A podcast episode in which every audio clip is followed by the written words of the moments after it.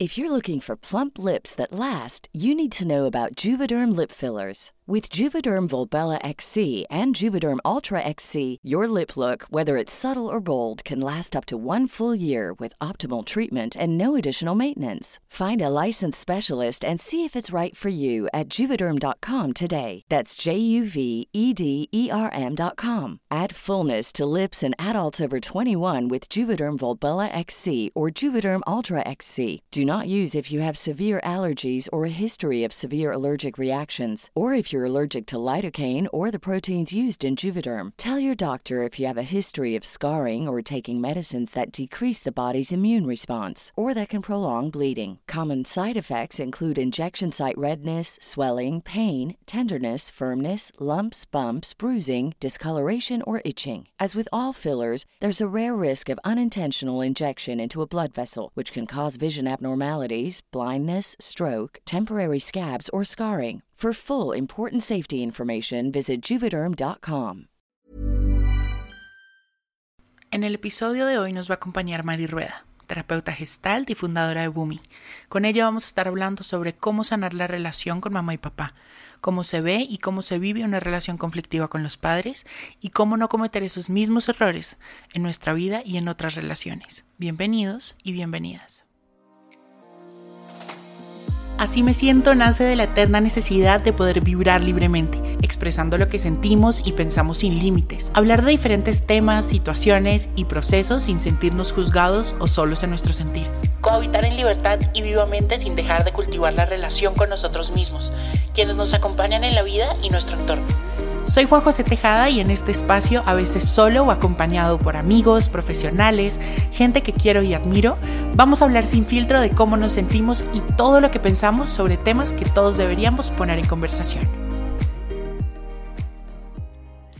Bueno, para este episodio, que es una de las temáticas más importantes para mí, que debo decir que es algo en lo que yo estoy trabajando personalmente y que es muy difícil y que además también nos lo han pedido mucho, es cómo sanar la relación con mamá y papá. Quise invitar a alguien a quien admiro un montón, eh, como profesional, como persona, como mujer, y también por un proyecto que ya tiene en redes sociales que ilumina también la vida de muchas personas. Ella es Mari Rueda. ¿Cómo estás, mi Mari? Ay, muy feliz de estar aquí. Gracias por esta invitación tan bonita y gracias por estas palabras tan generosas. A ti, a ti. Bueno, antes de empezar, mi Mari, cuéntanos de ti, cuéntanos de tu proyecto, eh, cómo estás, cómo te sientes y empezamos ya a hablar de lleno del tema. Bueno, eh, en este momento estoy eh, disfrutando las bondades de la montaña. Hace cinco años y medio vivo en las montañas y esto es un paraíso. Entonces, em, desde todo lo que está pasando en el mundo, de todo lo que se nos está moviendo, pues yo tengo la, la, la, la felicidad, la gracia, el honor de poder estar eh, acompañada sobre todo por la naturaleza que de por sí es súper terapéutica. Y bueno, pues desde aquí es que nació Bumi, que es este proyecto de como de multiplicar eh, y de multiplicar la luz y, compartir los caminos que a mí y a otras personas que colaboran con Bumi nos han servido para, para precisamente para poder llevar más luz al mundo. Me encanta y además eres terapeuta, musicoterapeuta, terapeuta gestal. Cuéntanos un poquito de eso. pues mira, mm, imagínate que yo empecé estudiando ingeniería industrial y me di cuenta que por ahí no era la cosa. y estudié música, yo soy guitarrista clásica Ay, me encanta. Y, y, en medio de estar estudiando guitarra y toda la pelea que fue poder estudiar música, porque como dicen algunas personas, estudiar, ser artista a veces es como si uno fuera un criminal. Es como, ¿cómo va a estudiar eso? No. Entonces, en medio de, de, eso, me di cuenta que igual en la academia, pues había también mucha desconexión y para mí la música siempre ha sido una fuente de medicina, de conexión conmigo misma, de sanación, de inspiración. Y pues al ver que era cada audición era un parto, yo dije, no, tiene que haber otra manera de vivir la música, o sea, de aprender, de poder tener la técnica y todo, y no, todo el conocimiento, pero de vivirla de otra manera. Y ahí empieza como mi camino de, búsqueda. Eh, eh, y empezó por investigar un poco en las neurociencias, eh, en unos diplomados como de educación desde las neurociencias y, y, fue como un proceso de autodescubrimiento a pesar de que era un tema que parecía como muy lejano. Fue a través de, eh, como de, de, esa inquietud que tenía yo que conocí que había una cosa que se llamaba la musicoterapia y yo dije, bueno, esto es exactamente lo que yo quiero hacer, pero no sabía en dónde, no sabía cómo, no sabía qué programa escoger. Entonces me puse a investigar Em, a investigar aquí y allá, porque yo veía en internet cosas y yo no sabía con qué criterio, ¿no? Escoger una cosa o la otra. Y tuve la suerte mm, de hablar con un amigo músico que es músico famoso en, en, el, en, el, en, la, en, la, escena bogotana de nosotros los más cuchiris, que es Pablo Tedeschi, el, el, el, tecla, el, teclista de Pasaporte, que es un, un grupo que hay en los noventas. y, y Pablo me dijo, pues me, me ayudó, me dio mucha guía sobre, pues, como cuál era el camino que él creía que, que sería bueno transitar y ahí me, me, introdujo a la terapia Gestalt, en donde él estaba estudiando en ese momento en transformación humana, que es una escuela de, de terapia Gestalt y de muchas otras terapias. Entonces yo decido, en vez de entrar al, a la maestría de musicoterapia de la Nacional, eh, decido entrar a, a, estudiar terapia Gestalt porque sobre todo me di cuenta que para ser terapeuta, musicoterapeuta, lo que sea, pues uno necesita revisar muchos sus temas. Sí, primero, sí. primero empezar por casa. 100%. Y ahí empecé un proceso de tres años de intensísimo autoconocimiento y trabajo interior. Y a partir de eso descubrí que había ya cuál era como el modelo con el que yo me conectaba, ¿no? Porque en la musicoterapia hay diferentes modelos y el modelo definitivamente era el humanista y seguí buscando y me encontré que en México había un modelo de musicoterapia humanista hecho por un mexicano que es mi maestro Víctor Muñoz Polit. Y me fui a México a estudiar y me encanta. Eh, y ahí se juntó la gestalt con la música en un modelo de intervención a través de la música que tenía como ese, esa mirada humanista, eh, ese trabajo con el cuerpo, porque también es desde la core energética, que es, un, es un, una manera de aproximarse también a la estructura corporal y a, y a todo lo que devela nuestra estructura corporal, de nuestro carácter y de nuestras vivencias. Y se juntó con con la música y en México es que conocí el camino que hoy es mi camino espiritual, que es el budismo Bon. Uh -huh. Y pues así te podría contar miles de historias de cómo se ha venido entrelazando un camino con el otro eh, para hacer lo que hago hoy.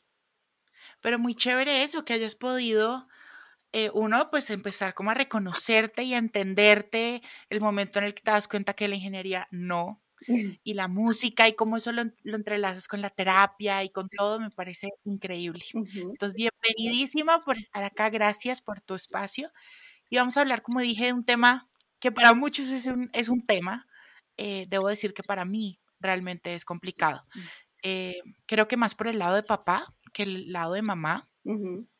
eh, he tenido, aunque claro, desde afuera se pueden ver que son relaciones muy buenas y, y, todo, realmente detrás hay una historia bastante complicada. Yo creo que con cada uno, eh, como te decía, un poco más con mi papá, de la relación, pero para ir hablando de todo esto, de cómo sanar esta relación con ellos, eh, María, hablemos un poquito de por qué es importante sanar la relación con mamá y papá, por qué es importante tener esa relación bien puesta, por qué es importante tenerlos bien acomodados en nuestra vida. Mm. Ese es un muy buen verbo para, para definirlo. Mira, mmm, acomodar a los padres en el corazón y en la mente es importantísimo porque es esa relación primigenia la que ha permeado la manera como nosotros nos relacionamos con el resto del mundo y con nosotros mismos. De acuerdo. Eh, cu cuando nosotros somos niños, mm, somos absoluta y totalmente dependientes de nuestros padres.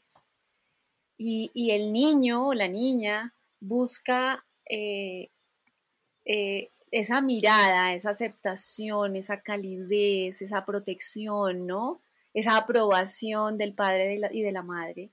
Y, y el niño, la, la, la psique de los niños es egocéntrica en el sentido de que ellos no entienden, uno de niño no entiende, ah, mi papá me gritó es porque está estresado en el trabajo o porque, no sé, hoy no, se peleó con mi mamá. Un niño ve que su papá no lo acepta, no lo, no lo acoge, no lo atiende y no cree que es porque hay algo mal con su papá, sino porque hay algo mal con él o con ella. Sí, es como es eh, la psique de los niños es, centrada en, en, ellos mismos. Entonces, todas las explicaciones, muchas de las explicaciones que se dan sobre las relaciones es algo debe pasar mal conmigo para que mi papá grite o para que mi mamá no me mire o para que, ¿sí?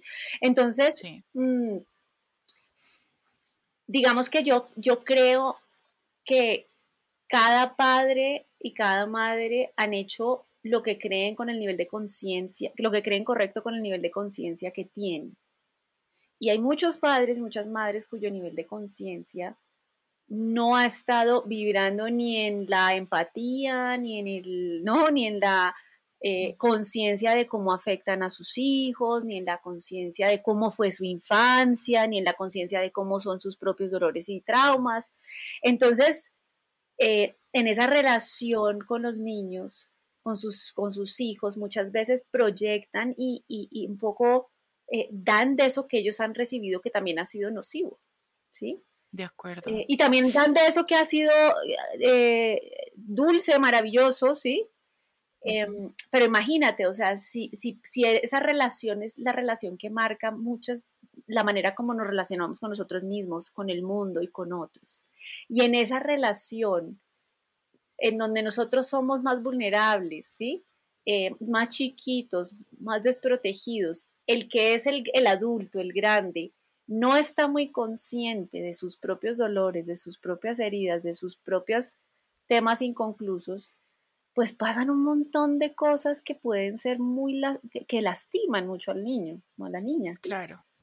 Y es que o sea, yo creo que para ambos sitios, o sea, si lo vemos por el lado de la, de la paternidad y de la maternidad, y lo vemos también para los hijos, yo creo que también son relaciones que cargan mucha responsabilidad, ¿no? Entonces siempre está, pero es que tú tienes que ser buen hijo, tú tienes que hacer caso, pero tú tienes que ser buen papá y tienes que ser buena mamá. Y hay que entender que para ambos roles no hay un manual. ¿no? Y eso es muy importante, lo que tú dices ahorita, lo estaba analizando y realmente sí, o sea, la relación con nuestros papás es la primera relación que tenemos en la vida. El primer contacto es el del médico, pero la primera relación realmente es con los papás.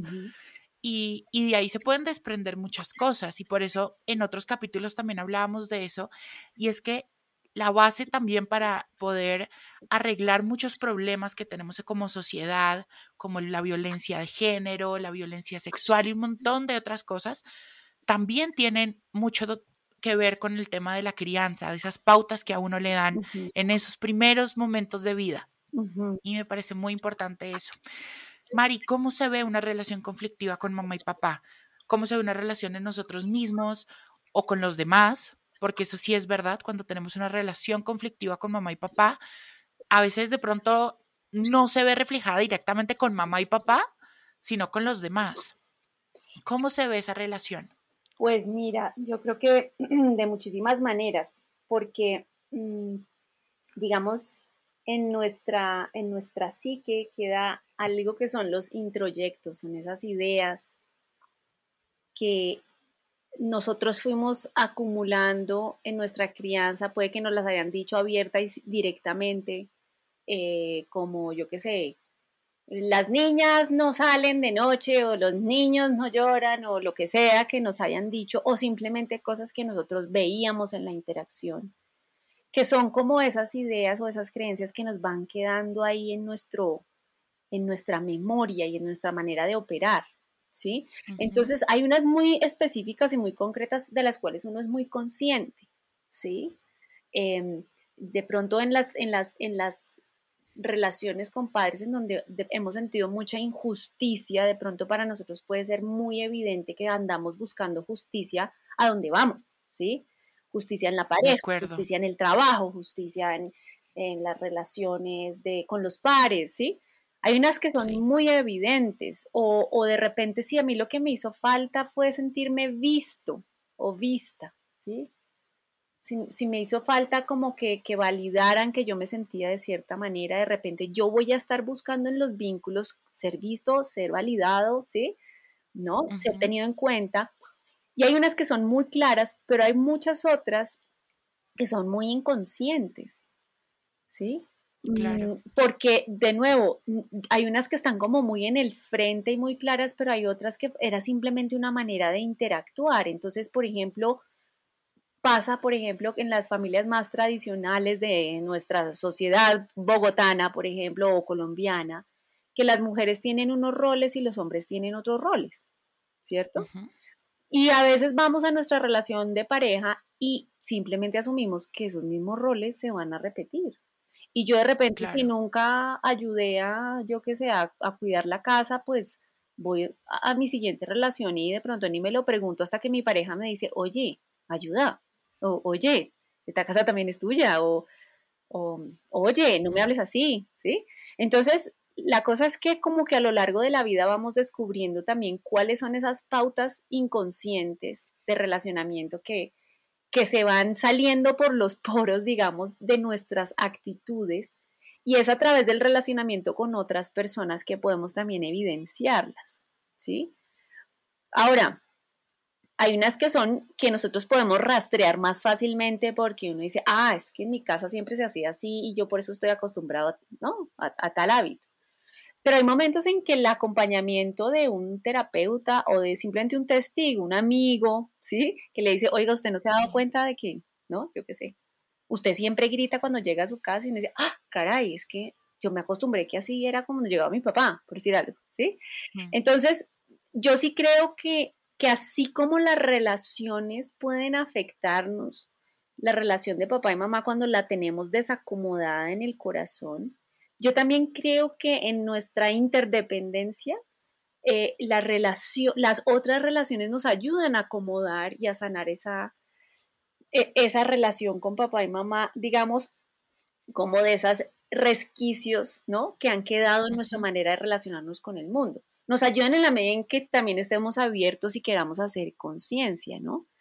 Em, entonces yo creo que es un proceso continuo y yo sí creo, o por lo menos en mi experiencia, en el momento en que yo acomodé a mi papá y a mi mamá en mi corazón y supe de qué manera me podía relacionar mejor con uno y con otro, con todos sus, ¿no? Con todas sus bondades y con todos sus defectos. Primero dejé de reclamarles tanto lo que no me dieron. Y segundo, como que sentí una serenidad de no, de no tener que ser diferente, porque en el fondo esa aceptación y esa mirada amorosa, aunque peleemos en el fondo, la queremos. A mí, por ejemplo, me pasa algo y es, es eso, lo que acabas de decir, que realmente de pronto no he logrado acomodar del todo, por ejemplo, la relación con mi papá, mm. ni podido sanarla del todo, em, pero sí han habido de pronto personas externas que me han ayudado un poco a acomodarla sin tener que hacerlo directamente con mi papá. Por ejemplo, con mi papá me pasa mucho eh, y es que el tema, por ejemplo, de eso que hablabas ahorita, del ser validado, del saber que él puede llegar a entender cómo me siento o cómo no me siento, es un tema. Sí. ¿No? Ha sido un tema y para mí eso es muy chocante. Eh, entonces, yo no sabía cómo, cómo interactuar con él realmente. Eh, y me di cuenta que, pues, una de las formas en las que yo podía interactuar con mi papá era a través del trabajo. Entonces, logramos, en cierta forma, por lo menos tener conversaciones mucho más fluidas, sin tener tantos encontrones, hablando del trabajo, hablando de, cosas de, de, publicidad, de mercadeo, de un montón de cosas que han ayudado un poco a que esa relación se vaya acomodando un poco.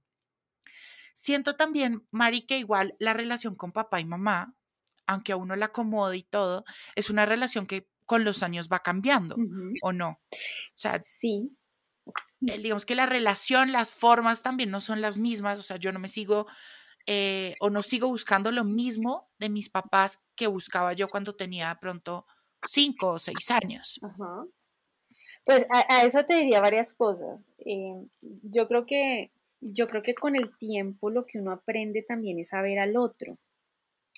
Sí. Eh, y el otro es ese, ese, ese otro ser humano que es mi papá, que si bien yo lo tengo puesto en un lugar eh, en donde espero un montón de cosas, ¿sí? en donde le reclamo, en donde es como era un poco su, su deber y su obligación amarme y cuidarme y darme lo mejor en términos afectivos, porque fíjate que muchas veces el reclamo, yo creo que lo que a veces no se pillan los papás es que el reclamo de ese niño, de esa niña es muy afectivo y, usualmente los papás en, en, el, en lo abrumador que puede ser la paternidad y la maternidad, como que proveen, ¿no? Como que dan las condiciones físicas materiales o el, el buen colegio o el buen, ¿sí?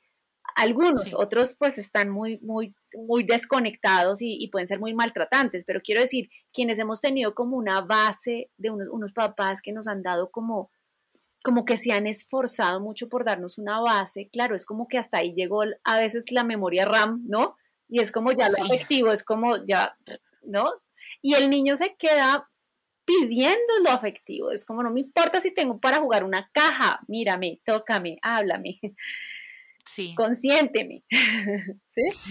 Entonces, yo creo que por un lado yo estoy convencida que en un punto nosotros nos tenemos que convertir en nuestro propio padre y nuestra propia madre de, ese niño interior. E, Hablando de niño interior, Mari, me causa una pregunta acá y es cómo nos damos cuenta que nuestro niño interior está herido. Yo realmente he logrado identificar algunas cosas, eh, una muy clave, eh, y fue que también lo mencionaste. Yo creo que en todo lo que has dicho has describido mi vida, pero eh, yo siempre fui muy rebelde y siempre era muy de aquí se respeta a todo el mundo, aquí tiene que haber justicia y así soy, mm. ¿no? Y en una de esas me di cuenta que realmente también lo estaba haciendo porque realmente la relación, lo que te digo, de pronto no tanto con mi mamá, aunque tengo mis rollos con mi mamá, con mi papá era muy así. Entonces, eso que de pronto yo no encontraba en mi papá o que mi papá no me podía dar, pues yo lo peleaba afuera, ¿no? Y era ese respeto, esa justicia, y era muy rebelde, o sea, yo me la pasaba en psicología en el colegio porque era una cabrita. Entonces, ¿cómo nos damos cuenta que nuestro niño interior está herido? Pues yo la verdad no conozco a la primera persona que no tenga alguna herida de su niño interior. Yo. Em, yo creo que hay grados, yo creo que hay diferentes temas. Em, pero yo creo que mm, igual ese niño interior no solo es herido a veces por sus padres. Yo he tenido consultantes que su herida es con algún hermano. O sí, o con alguna otra figura, digamos, eh, de algún cuidador o alguna figura familiar que hizo las veces de cuidador o que era muy cercano, ¿sí? Em, y yo creo que mm, yo creo que ese niño un poco yo creo que la característica de ese niño interior herido es que sigue, sigue un poco, sigue reclamando y sigue llorando por temas que no ha podido resolver. Entonces como que sigue pidiendo esa atención, sigue pidiendo esa mirada, sigue... Y yo creo que hay un punto en que la única manera de sanarlo es que nos convirtamos en nuestro propio padre y nuestra propia madre en el sentido es el que yo soy quien voltea a ver a ese niño y le digo, aquí estoy para ti. Nadie mejor que yo sabe lo que tú necesitas. Sí. Y es que hay también algo que a mí me ha costado también entender, es un poco que, y es un poco ligado a este dicho, no me lo vayan a entender mal, pero pues eh, ¿cómo es que es? Burro viejo no aprende a hablar o algo así. yo desde hace unos años empecé a vivir un proceso en el que yo me empecé a dar cuenta de todo este tipo de cosas.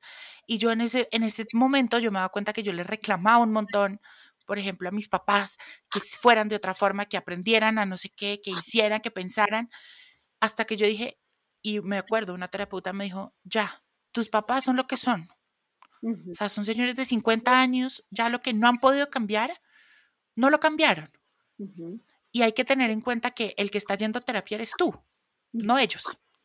Entonces ahí conecto mucho eso que tú dices de que a veces el sanar esa relación, a veces directamente con papá y con mamá, a veces puede llegar a ser tan difícil que es preferible voltearse uno, abrazar ese niño interior y sanar eso con uno, ¿no?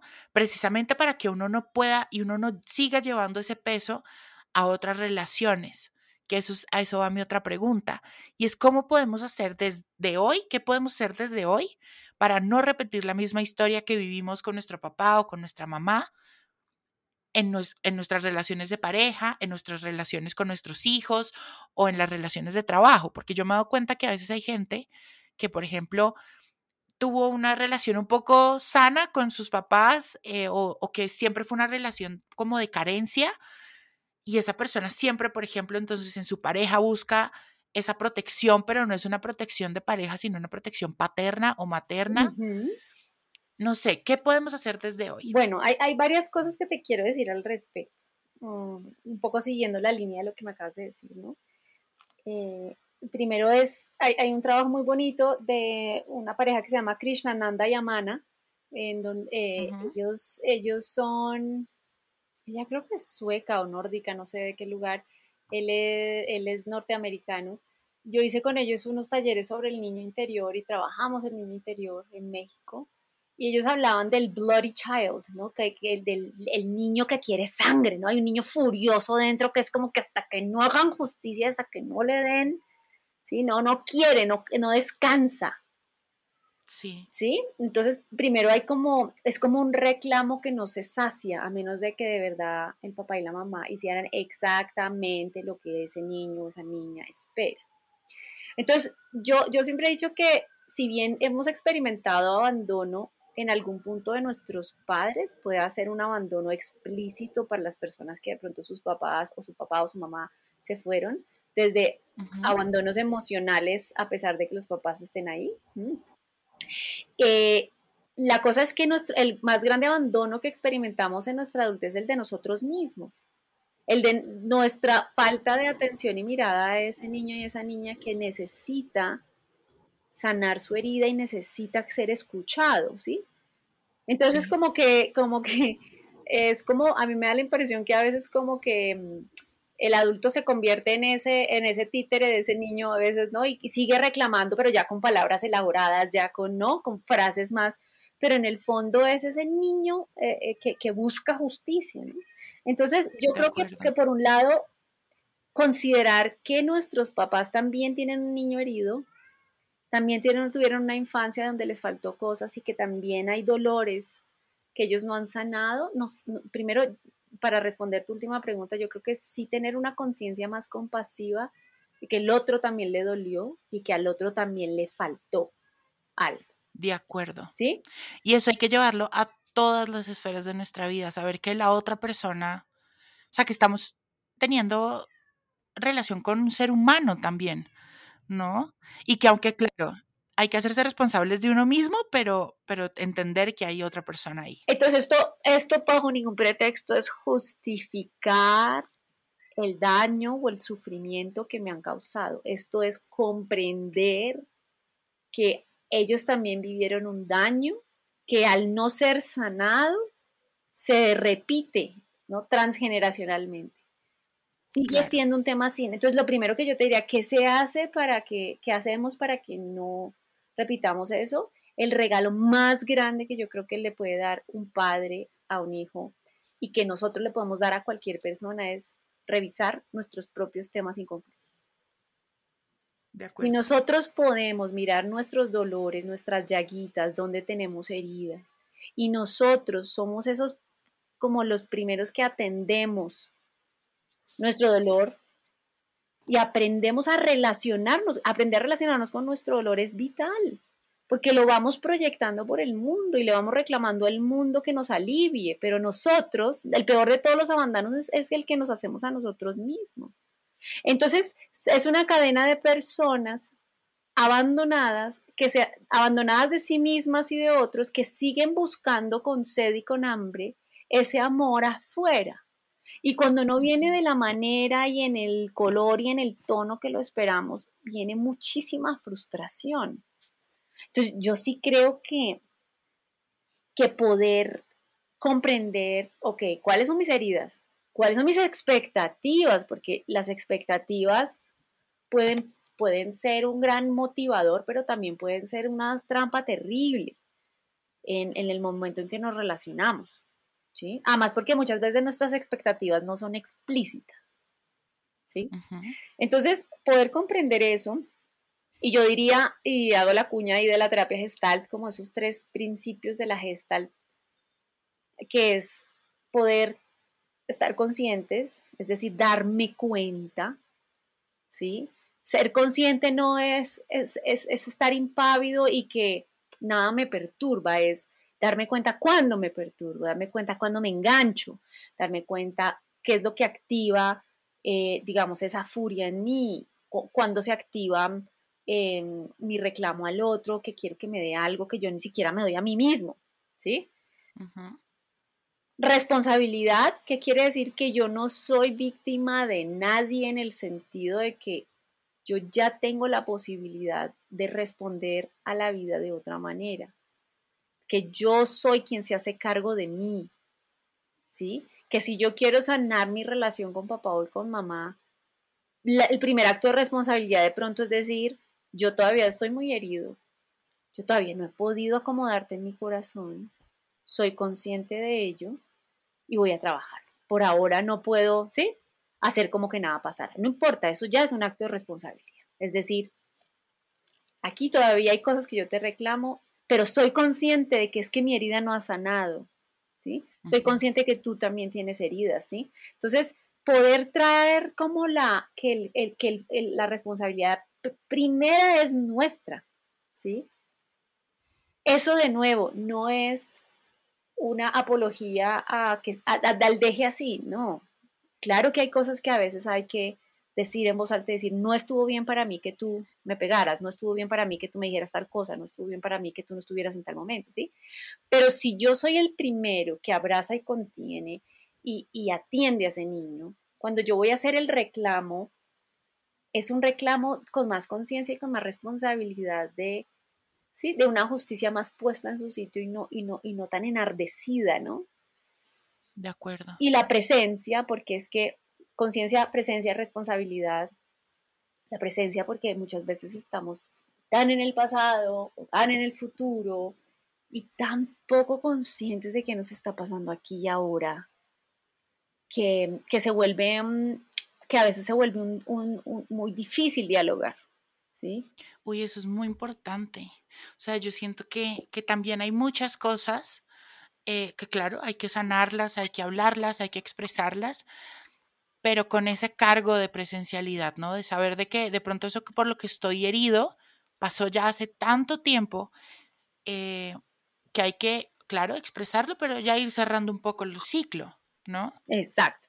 De hecho, mm, justamente eh, esa, conciencia de esa presencia yo puedo, digamos, de cómo el pasado muchas veces seguimos cargándolo, eh, desde la terapia gestal, que más que estar indagando, indagando el pasado, vamos al pasado cuando necesitamos darle un poquito de historia a lo que en el presente sigue vivo, ¿sí?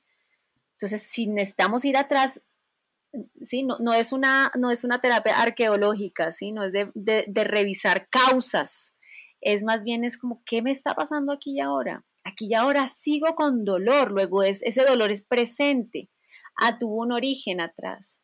Vamos a ver qué, ¿sí? De repente atrás nos da pistas o necesitas sanar o necesitas mirar, pero finalmente el punto es que en el presente el dolor sigue sin ser sanado, la herida sigue sin ser cerrada o sigue sin ser vista. Entonces fíjate que es una paradoja porque nosotros muchas veces en nuestras relaciones reclamamos mucho que nos vean, que nos acepten, que nos validen. Pero nosotros muchas veces ni vemos, ni aceptamos, ni validamos al otro en su diferencia.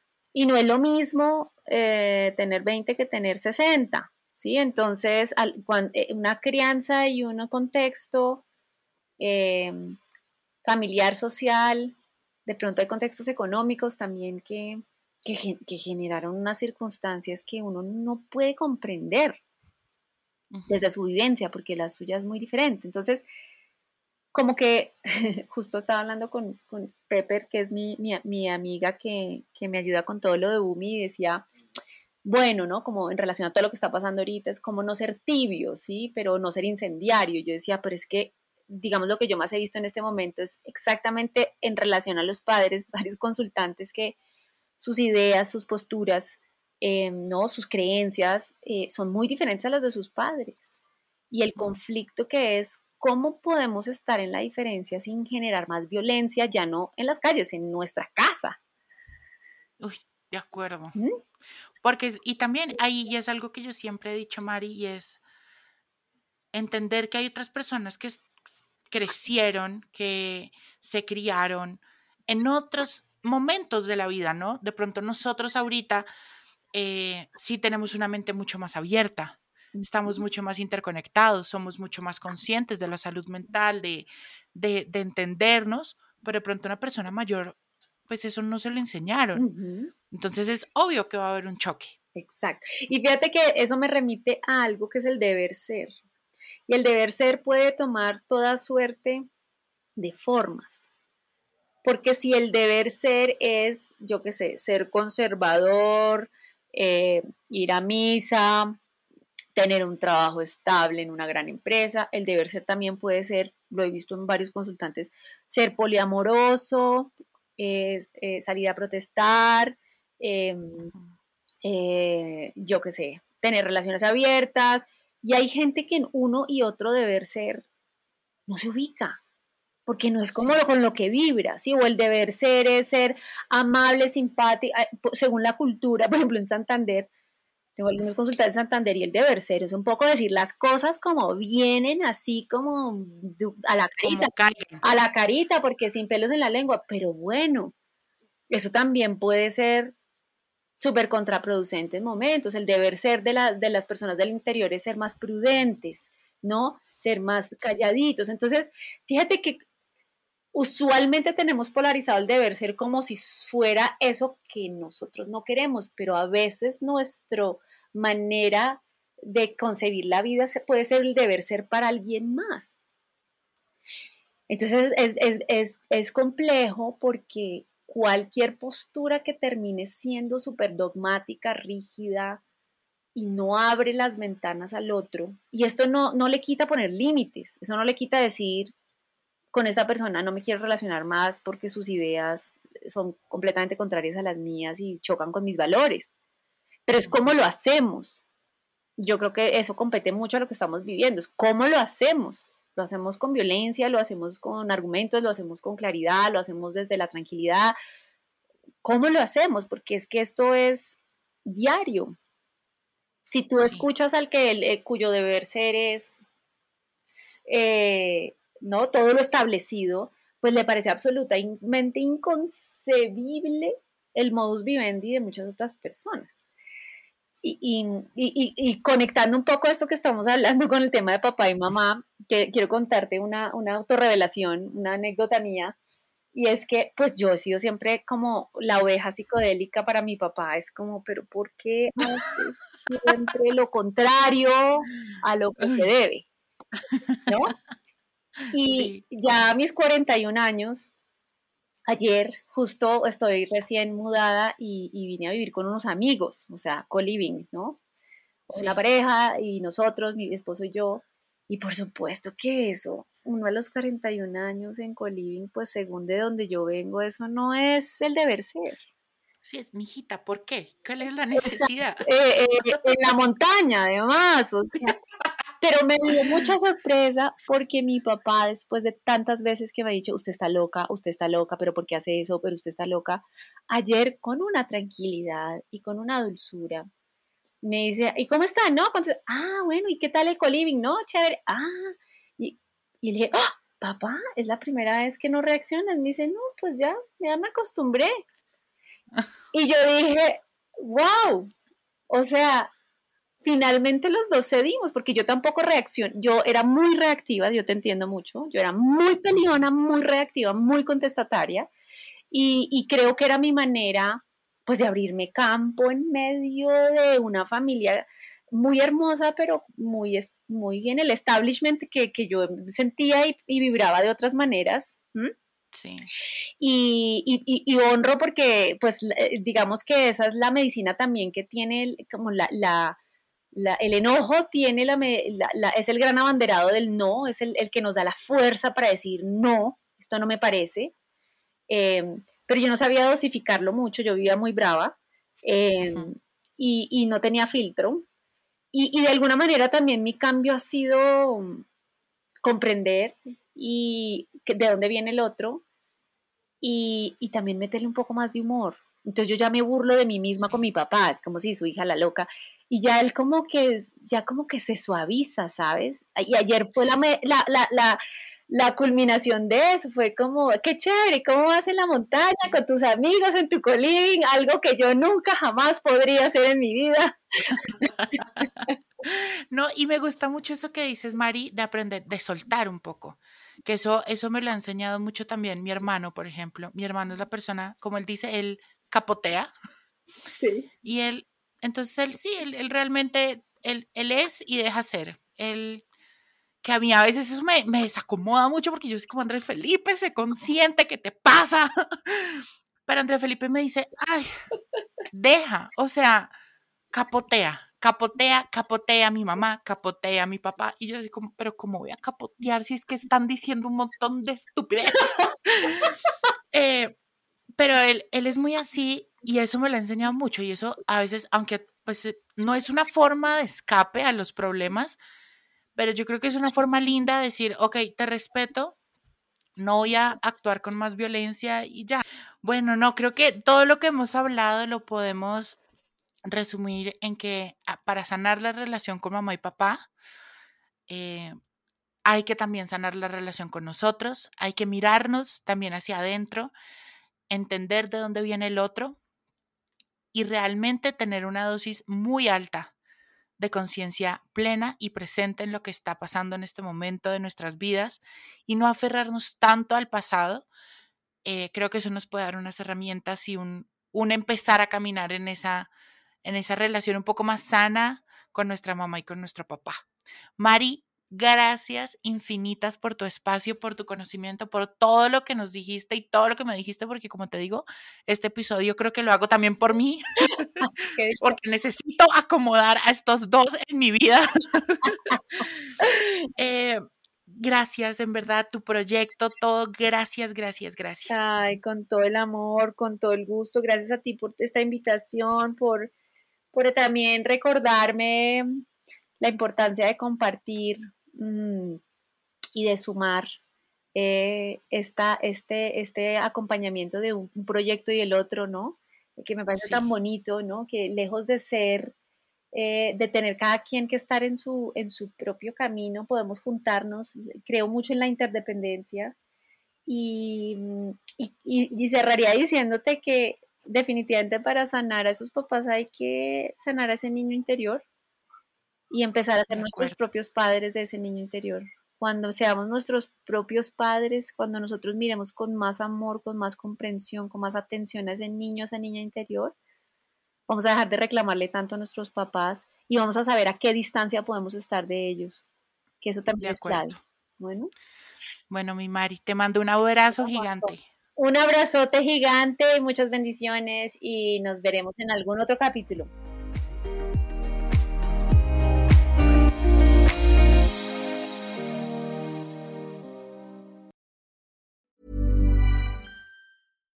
If you're looking for plump lips that last, you need to know about Juvederm lip fillers. With Juvederm Volbella XC and Juvederm Ultra XC, your lip look, whether it's subtle or bold, can last up to one full year with optimal treatment and no additional maintenance. Find a licensed specialist and see if it's right for you at Juvederm.com today. That's J U V E D E R M.com. Add fullness to lips in adults over 21 with Juvederm Volbella XC or Juvederm Ultra XC. Do not use if you have severe allergies or a history of severe allergic reactions, or if you're allergic to lidocaine or the proteins used in Juvederm. Tell your doctor if you have a history of scarring or taking medicines that decrease the body's immune response or that can prolong bleeding. Common side effects include injection site redness, swelling, pain, tenderness, firmness, lumps, bumps, bruising, discoloration, or itching. As with all fillers, there's a rare risk of unintentional injection into a blood vessel, which can cause vision abnormalities, blindness, stroke, temporary scabs, or scarring. For full important safety information, visit juvederm.com.